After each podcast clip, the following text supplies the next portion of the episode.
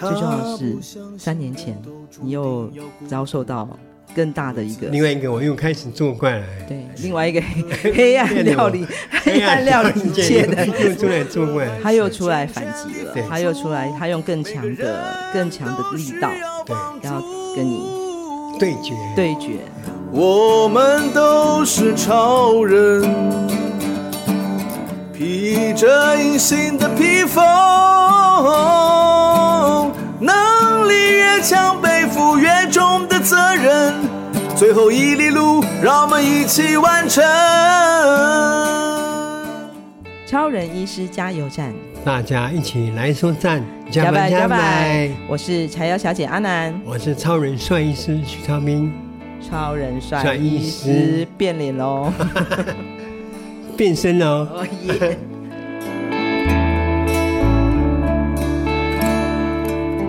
他不相信。上一集你谈到那个二零二二年十一月，你开了这场十六个小时的刀。十一月哦，十一月开了一场十六个小时的刀。世纪大刀，世纪大刀，世纪大赛。然后在这个开完刀之后，我们才发现说，哇，这是一场变脸哎。变脸手势，我在说为什么没有变成木村木村拓哉或者汤姆克斯各种四脸呢？你只能选择当那个约翰屈服塔还是 尼可拉斯凯奇？对，你要当哪一个？哦，那不要。哦，这两个人不是你心目中的偶像吗？是不是？硬要选一个，因为变脸没得选的啊，你只能这两个选一个啊。那我就不要。我宁可不要脸，不要脸，不要这样子。人家是经典的电影，好了，尼克拉斯凯奇呢？哦，你选尼克拉斯凯奇，为什么？因为他比较符合那种颓废的形象。哦，尼克拉斯凯奇给人家的感觉，对，就比较像是一个落难英雄的样子，或是一个比较颓废的样子。对。可是颓废的英雄能够重新再站起来，是让人更振奋的。当然的。对啊，但是好，所以尼克拉斯凯奇，所以那个时候。其实我跟听众朋友分享，除了颜色改变之外，嗯，很大的改变是我的声音。对，我想大家都可以听得到，现在徐医师的这个声音有一点点不一样。因为我的鼻音变得很重，因为整个鼻腔被挖空嘛，嗯，所以 pitch 就有点偏高了。对，然后原来是男低音现在是免男 高音的意思。那那时候王医师王主任在跟我讲说，你要开始适应你声音变高这件事情。哦，所以声音变高这件事情是已经不会再改，就不可逆的了，你就会变成一个音频比较高一点，肉慢慢长回来嘛。哦，那个空间慢慢变小。哦，是这样子的。是。巴赖有吗？那个徐医师的声音有变高吗？哦，高频多了。哎呦，对，好的。鼻音也多一点。对，鼻音鼻音有比较多啦，就是，所以也是好一段时间啊。我们那个他不敢不敢再录广播啊，不然人家听不出我的声音啊。那不至于吧？有变那么多吗？拔赖没有。我我们的那个拔赖录制的那个后置能力是很强的哦。不过当然的确，超人医师加油站有这个将近十几集的时间都没有再听到徐医师的声音。不过我们在这个二月二十五号落成仪式的时候，我们有这个徐医师还是有再出现。嗯，呃，有吗？有你掩盖那个。哦，对，但是那天你很兴奋。哎，对，为什么那么兴奋？因为我那个呃。那个叫南回诊所，南回诊所落成典礼，嗯，可是还没有开业。对对，当然是那天是落成嘛。不过我想那天最感动的，我自己感觉到了，我觉得最感动其实真的是看到呃南回四乡的长辈长者，然后还有这个年轻人，大家都聚在一起，然后一起祝福我们。对啊，其实大家那都已经大家期待太久了，所以从那次活动之后。现在开始，真的每一天都每天都有人打电话要预约挂号。是是是是，各位听众，请稍安勿躁，稍安勿躁。呃，对，二月二十五号，其实我们是根据这个我们地方的这个传统文化的仪式，来为这个新落成的南回诊所，还有我们的居家护理所，都乔迁到这个同一个地址了。然后做一个祈福呢？对，就是一个祈福的仪式，然后就是邀请我们的这个乡亲好友一起来共同来。啊，欢聚是，然后一起为这个我们南回诊所祝福。嗯，对对对，对。但是当然，这个祝福之下，我们有更多的这个责任跟能力，呃，力量必须要赶快在这个试营运，然后赶快开业。对，因为是目前呃最期待的东西是赶快开业。是是是，因为其实每天都接到电话哦，对啊，都一直预约说啊，还有人打电话，直接打电话给我说。你晚上有没有看诊？我说我还没开始呢。我、哦、还有人有你的手机电话？对啊，直接打电话到我的手机、啊。是二十年前的情人吗？那是夫人的？现在亲夫人，因为以前我在卫生所的时候，嗯，他们都知道我的电话。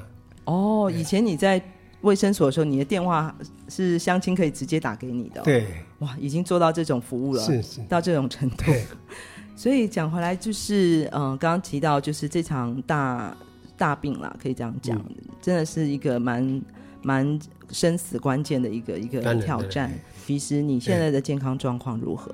目前我大概已经恢复了大半了。嗯，那后面这个手术治完做了治疗做完之后，为了怕还有残存的肿瘤在，嗯，我又接受医生王主任的建议，做了免疫治免疫疗法，细胞免疫的疗法。这是一个全新的治疗方式，哦，就是肿瘤的这个免疫疗法。对，嗯，这个是过去没有没有任何的呃一些成功的实例啊。到底要治疗多久？治疗效果如果还不知道，这是个全新的治疗方法。嗯，但是徐医师做这个免疫治疗的这个目的，其实是为了要预防肿瘤在还有残留，还有残留。嗯嗯嗯。所以这个治疗的疗程还要多久？没有，我现在已经结束了。哦，现在就是现在准备做影像检查，影像检查看结果如何。嗯嗯嗯。所以影像检查什么时候会进行呢？我下礼拜就会去做影像检查。OK。然后四月初再再去回诊到台北马偕回诊看看，嗯，情况如何？嗯，有没有需要进一步的治疗？还是好了，真的好了。嗯。但是，我们希望好了就好了。嗯嗯，当然，当然，我们大家所有人都祝福徐医师，也希望徐医师早日康复。是，哎，毕竟我们还是得要看到你这张帅脸。呃，那个 尼可尼可拉斯凯奇般的帅脸，还有这个偏高的 pitch 的这个徐医师的声音哦。不过再讲回来，这件事情，相较于这个二零零六年你的中风的那一场的打击，对，呃，跟癌症的这个呃抗癌的过程啊，有你觉得这对你的生命的来讲有什么样的不同？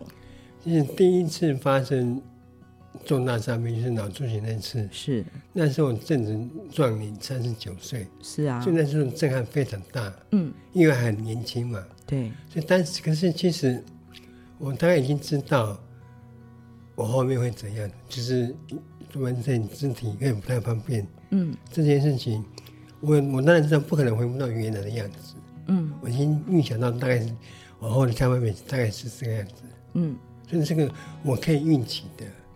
嗯，至少不会突然间就莫名其妙就挂了。嗯嗯嗯，就是中风或者脑中风这件事情，它可能带来的这个后遗症跟影响，是你本来在可以预期就可以预期到的，因为身为一个医者，对，你对于这个疾病的了解。所以那个很快的，就是在呃出院之后，呢后面就已经很稳定了嘛。嗯嗯，所以没有什么特别需要担忧的了。嗯嗯嗯，就是慢慢在适应自己不一样的身体状况。是，嗯嗯。除非再发生第二次，所以那时候的焦点是放在预防第二次。嗯，的中风。嗯嗯。对，所以我一直后来注意很养生啊。嗯。不晚就是不熬夜，不也。不不会过超时工作，然后不会再吃比较油腻的食品。嗯、那那这次这个癌症的这件事情，这件事情就因为我是在我五十五十六岁哦，是。你说发现的时候是五十四岁，五十三五十三岁，这年纪已经到了中中年中壮年，嗯，中老年已经不是中壮年。哦，在嗯，OK，那时候还没有领老人年金啊，还没有，对，嗯，那所以那时候。我就开始接受啊，我身体不再是那个年轻的健康的我，嗯，所以面对疾病的变化的承受力会比较弱，嗯，但是癌症治疗有太多的不确定的因素，嗯，哎，所以到后来，因为你看从发发生到现在已经是已经缠绵了三年多，嗯嗯，还没有完全消除我心中的不安，嗯嗯，所以它带来的带来的心情的低落是。更长远的，更深的，嗯，而且有一点，呃，不知道未来的状况会是什么。是，呃，坦白讲，去年年底的我几乎是我的心情淡到谷底了。一开始发现的时候，那时候还好，我都还蛮能够保持很乐观的心情面对这件事情。嗯，我一直深信上帝会医治我。嗯，因为我身上肩负太多的责任。是，到可是到因因为在延到三年，这是第三年到去年年底的时候，我开始有恐慌了。嗯，开始产生惊慌了。虽然我常常会安慰自己啊，反正一定会好，一定会好。可是那有点像小孩子在。走夜路的时候，吹口号、吹口哨、转挡的那种喊话，嗯嗯嗯，对要不断的这对自我喊话。对呀、啊，那那、嗯、我觉得有点心虚。再怎么样坚强，我们都还是是人嘛。对呀、啊，对呀、啊。因为当年中风也也不过是左脚、左左左手、左脚受到影响，我的脸没有完全没有受到影响啊。嗯，我还是很帅啊。嗯。可是这次经过的时候，烟尘掉了，那个让我心情掉得更快。就是有这么一个强大的变化。是，嗯，对。所以在这个跌入谷底的这个心情啊，你怎么，你有你你你用什么方式想办法办法让自己再爬起来？有吗？有在想办法爬起来吗？当然，当然，我一直还是要鼓励自己啊。事情就已经是这样子了，我也接受了。嗯，我也接受我的年龄已经。那个你青春你再也回不去了嘛，对不对？嗯嗯、我身体不可能再回到以前的样子。嗯，我当然我常常会想说啊，如果当年没有生这场病的话，那现在应该是多好。可是因为发生这件事情，我前几几乎都不敢外出嘛。嗯，我连很多演讲我都推掉了。你说这三年来，对对，是就是你的演讲少了很多，有点恐惧走出门这件事情。不过，当然，一方面我们也是希望徐徐医师能够有多一点时间休息，照顾自己的身体。所以，呃，就不像之前这个你的演讲安排的这么的密集。虽然这个邀请还是不断的，就是每个月都是有很多的这个不同的单位，希望能够透过徐医师的演讲，不管是能够更能够了解南回的现状。那徐医师其实往往在他的演讲里面带给听众最大的一个呃感想，就是。徐医师怎么可以经历了这么多的事情，那而能够不屈不挠的继续往前走？那对很多听众来讲，那个那个鼓励是很大的。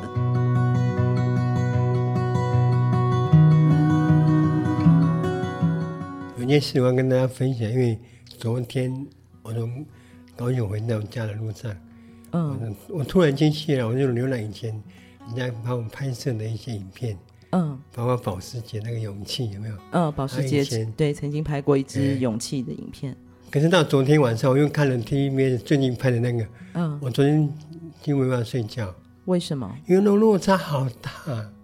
哦，就是在你还没有离癌之前，对，所拍摄的影片，跟你离癌之后最近的一个拍摄，应该是 TVBS 的访问，然后看到自己的差异。第一个是颜值的差异嘛，嗯，那第二个是那个。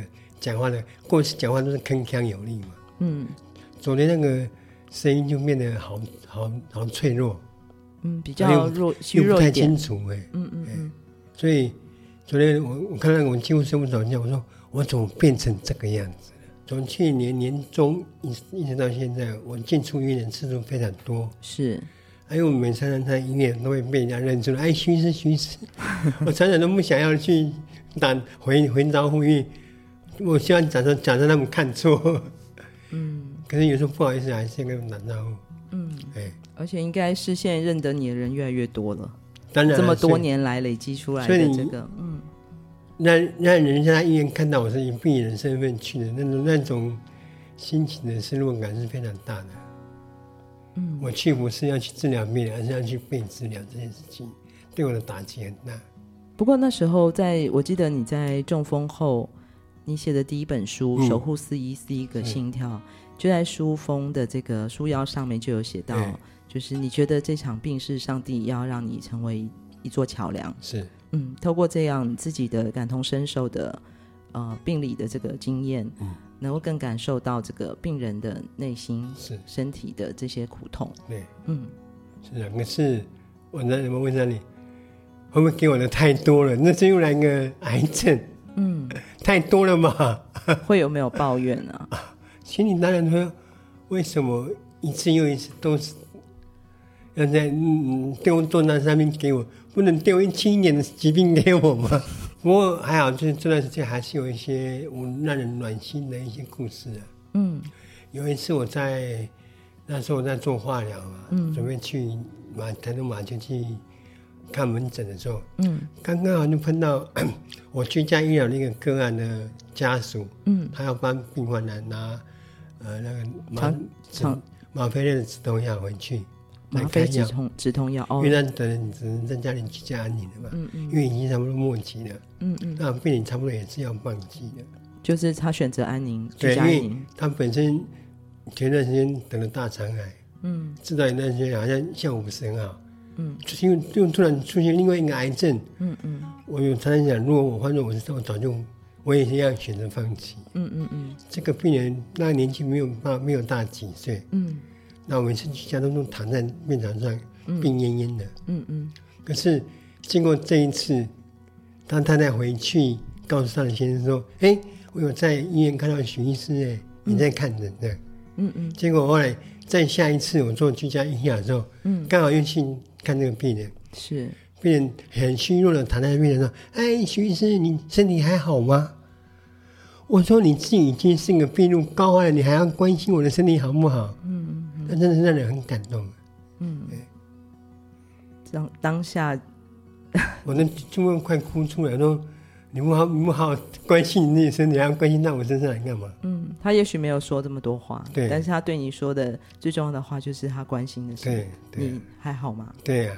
可是许医师，嗯，在当年你写《守护四一个四一四一个心跳》这本书的时候，是。你有讲到，对，这场中风这场病，对。好像是上帝给你的一个新的体验，嗯，让你成为一座桥梁，是，让你更能感同身受病者、患者的身心灵，嗯，是，继而能够更多的守护跟照顾。对，但是现在这场这次在近年来在发生的这场病，对，你刚刚听到了一些，我刚刚听到了一些沮丧也好，跌落谷底的感受。难道那座桥梁不见了吗？呃，可以说是去年是几乎是即将要准备消失了。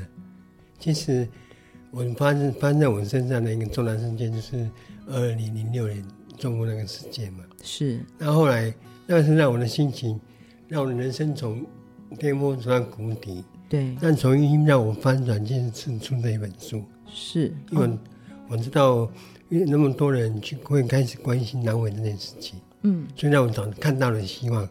嗯，我才开始努力推动要成立南回医院这件事情，就是因为这本书你的发声，对，然后让更多人看到了南回的需要，是，所以那个桥梁是这样子的。建起建起来的，这样子建起来的。你你之所以会觉得自己是这样的一座桥梁，是因为这么多的回响，因为你你你把这些故事讲出来了，对，那很多人听到了看到了，嗯，这后来又发生了太多事情嘛。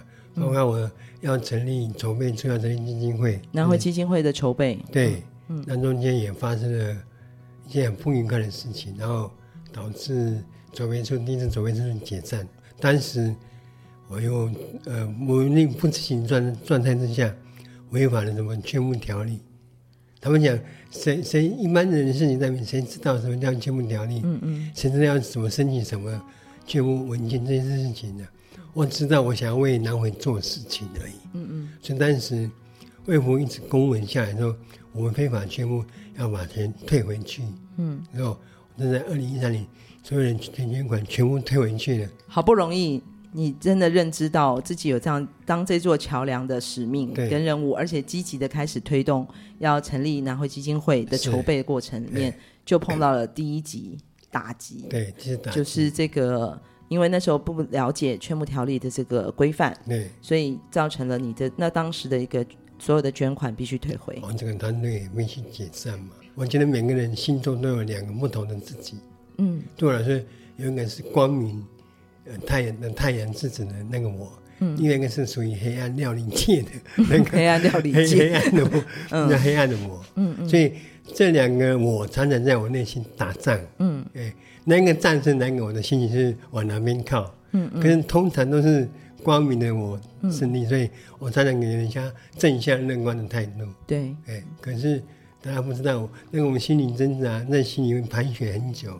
有一个约翰屈服他。对，在跟尼可拉斯凯尼打仗，在打仗，在打仗。对，嗯嗯，所以那个时候让我看到那个光明的时候，我开始努力做。啊，第一次打击之后，坦白讲，那个另外一个我在偷笑说：“嘿，你看嘛，这么难，不要做了嘛。”嗯哼。当时那里心有点偷笑啊，那太好了，现在那么困难，那我干脆不要做了嘛。其实我大可以转转头，转身就走了。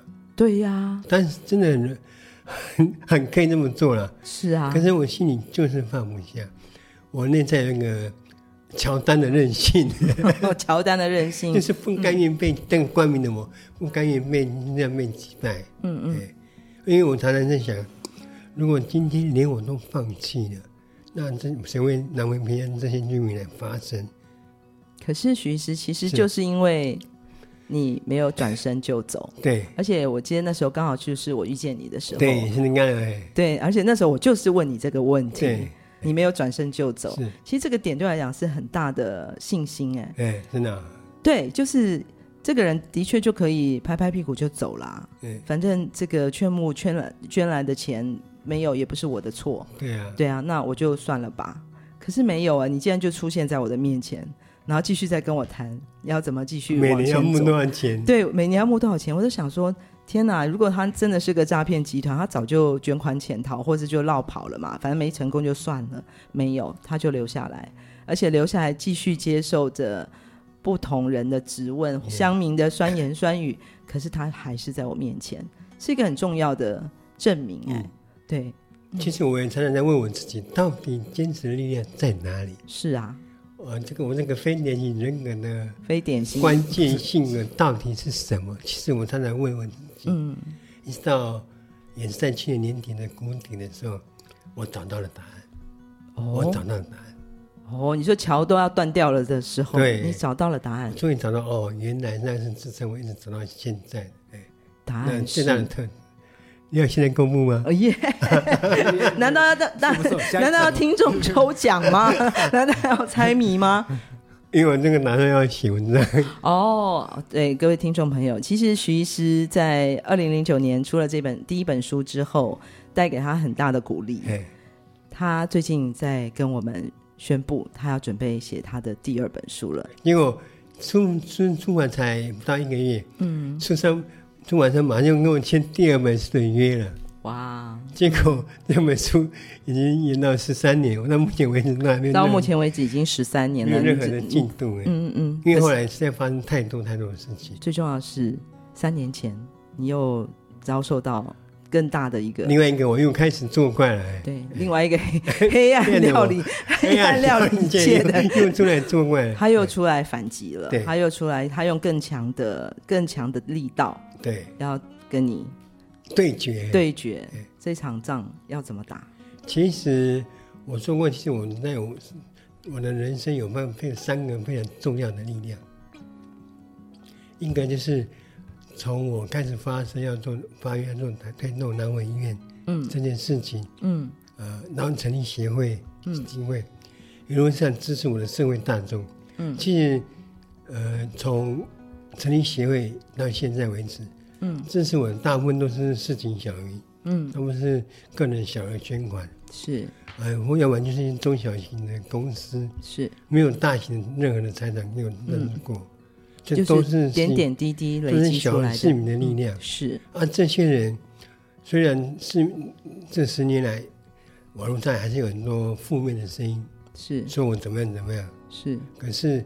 这些人始终对我不离不弃。嗯，在这里，我真的为那些广大的社会充满爱心的社会大众说声谢谢。嗯，这是第一个第一个力量，第一个力量就是我们的乡亲的对我的期待跟期望。嗯，直到现在为止，他们还是一直期待我能够维系服务他们。嗯，是我的第二个力量。嗯，第三个力量是我内在那个独特的特质。啊，这个特质好，在这里先透露给各位，用八个字形容。胸怀偏乡，心系他人，这八个字应该道尽我人生一路走来的，呃，能够坚持到走到现在的最大的力量。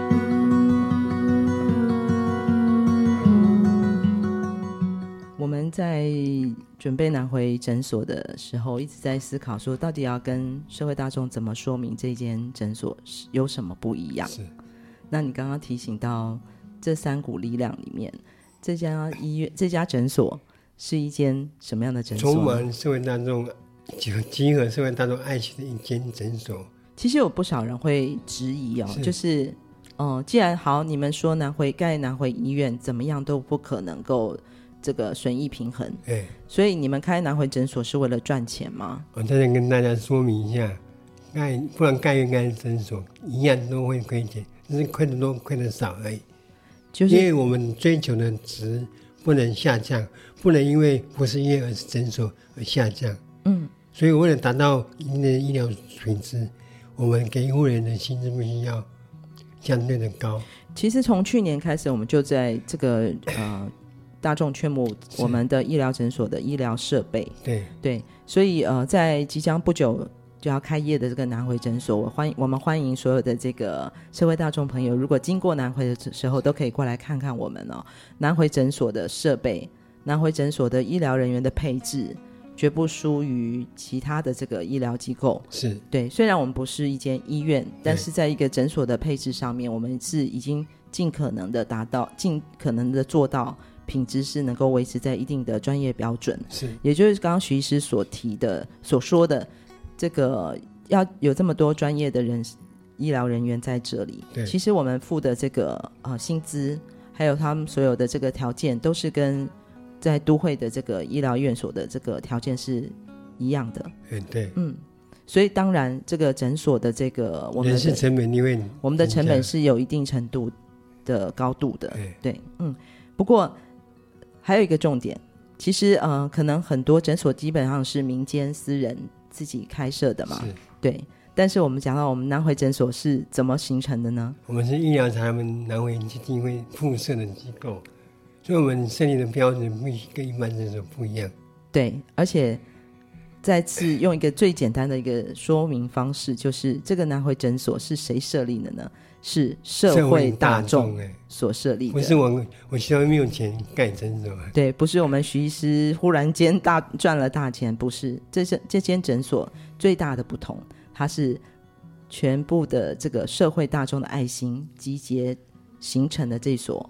行动医疗诊所，对，没错。嗯，刚刚徐医师你提到了，呃，给你重新挑战你的这个黑暗料理界的那个魔王的最大的三个你的宝物，欸、一个是社会大众不离不弃的支持，对，一个是相亲对你长期的一个期待，对，当然第三个就是个人的，的你的你内在的意志力，对，其实这都是我相信这是每一个人在啊。呃生命的这个整个旅程当中，最重要的一个关键，在于我们自己的决心跟想法。是，对，它决定了我们是要朝向光明还是沉沦。对，其实我们是从去年一直到现在一直在努力推动南回诊所，只是为了实现我们回家的约定而已。嗯，能够早点回到家乡，跟本我的乡亲一起生活。一起呼吸，嗯，然后照顾他们的身体健康，我们是要实现这个约定的，嗯，而且这个约定维为了维系这个约定的品质，对，所以我们不能够，嗯，不能够为了赚钱然后降低一些要求，嗯，所以我们的这个医院的设备，去年也非常感谢社会大众的支援，然后支持了我们在这个我们的医诊所的医疗设备的这个采购，然后同时我们的医护人员的条件、工作条件也并不输。在其他的医疗中心的的的收入哎，因为徐医师一直的理念，也希望能够让更多南回的孩子能够回家，是在地自己人照顾自己人。对，嗯，但是讲回来，我们现在这这个医师人员都已经齐备了嘛？其实我们护理师都到位了，嗯，其他的工作人员几乎都到齐，嗯，就剩下医师，只有目前为止只有我一位医师。目前南回诊所的职业医师是徐超平医师，所以。为了我一个人又要做看门诊，要做居家医疗，人是两边跑。嗯，你会需要更多的资源。我希望能够，呃，我们在我们的听众朋友，如果你有认识的医生，或你本身是医师，特别是加医科医师，呃，愿意来偏向做短期或长期的资源，欢迎与我们联络。嗯，哎，就是加医科的医师。对，然后帮我们支援一些门诊，嗯，因为毕竟居家医疗，我跟病患的熟悉度比较够。是，那我也会讲母语，教育要由我来做，可是我们定点门诊还是需要人来看的。就是我们现在这个南回诊所的服务有分成两个，一个就是定点的门诊，对，那一个是居家医疗。那因为徐医师跟南回相亲比较熟，所以这个居家医疗主要的主责医师是徐超斌医师。但是我们的定点门诊会希望有更多的这个有志一同的这个医疗人员、医师，至于偏向的或者是我们南回的、嗯、呃出生的医生愿意回来协助这块，嗯，一起回家，对，一起来守护我们的乡亲，自己人照顾自己人，对，因为这是我们回家的约定。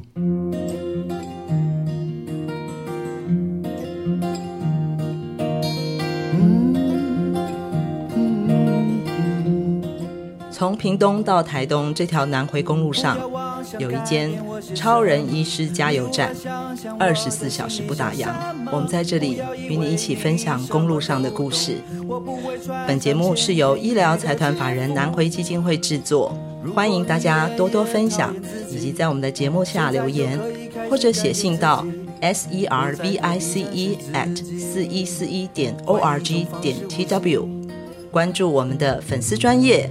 或者官网 triple w 点四一四一点 o r g 点 t w，我们下周见。我的部落，就是我自己。嘿，耶嘿，嘿，我的部落，就是我自己。